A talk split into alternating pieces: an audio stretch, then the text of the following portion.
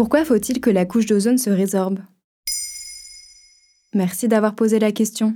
Il ne reste plus que 40 ans avant que la couche d'ozone ne se résorbe entièrement selon l'Organisation des Nations Unies. Ce voile protecteur de la vie sur Terre s'était perforé en 1985 à cause du rejet de gaz dû à l'activité humaine. Mis sous très haute surveillance depuis le protocole de Montréal en 1985, le rapport de l'ONU du 9 janvier 2023 indique que la couche d'ozone se rétablira complètement en 2066. Et c'est quoi exactement la couche d'ozone? Située dans la stratosphère à 50 km d'altitude, ce manteau est apparu il y a 3,5 milliards d'années. Elle doit son origine à l'oxygène dégagé par les organismes photosynthétiques, c'est-à-dire les plantes. Et à quoi sert-elle? Selon Cathy Clairbeau, directrice de recherche du CNRS, dans une interview accordée à National Geographic, la couche d'ozone nous protège des radiations ultraviolettes C, B et A émises par le Soleil. Il n'y aurait pas eu d'émergence de la vie sans cette couche d'ozone.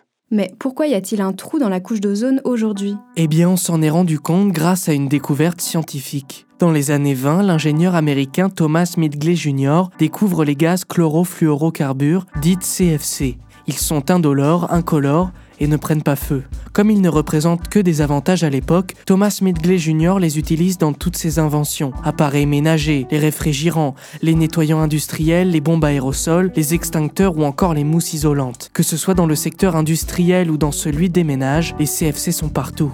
Mais à partir de 1984, les chercheurs ont remarqué que les gaz réagissaient avec la couche d'ozone, provoquant sa perforation en 1985. Cathy Clairbeau explique Une fois que nous avons compris à l'époque les réactions chimiques et confirmé que le phénomène se produisait tous les ans, nous avons mis en place des protocoles qui empêchent d'émettre ces chlorofluorocarbures.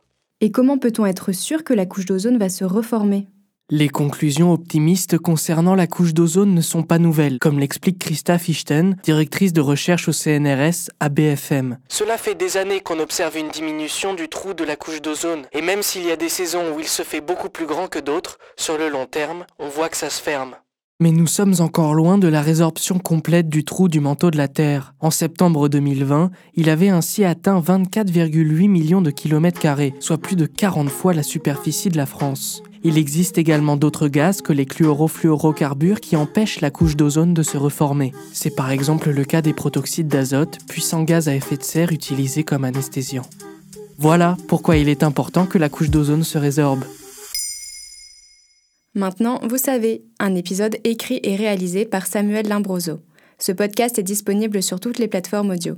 Et si cet épisode vous a plu, n'hésitez pas à laisser des commentaires ou des étoiles sur vos applis de podcast préférés.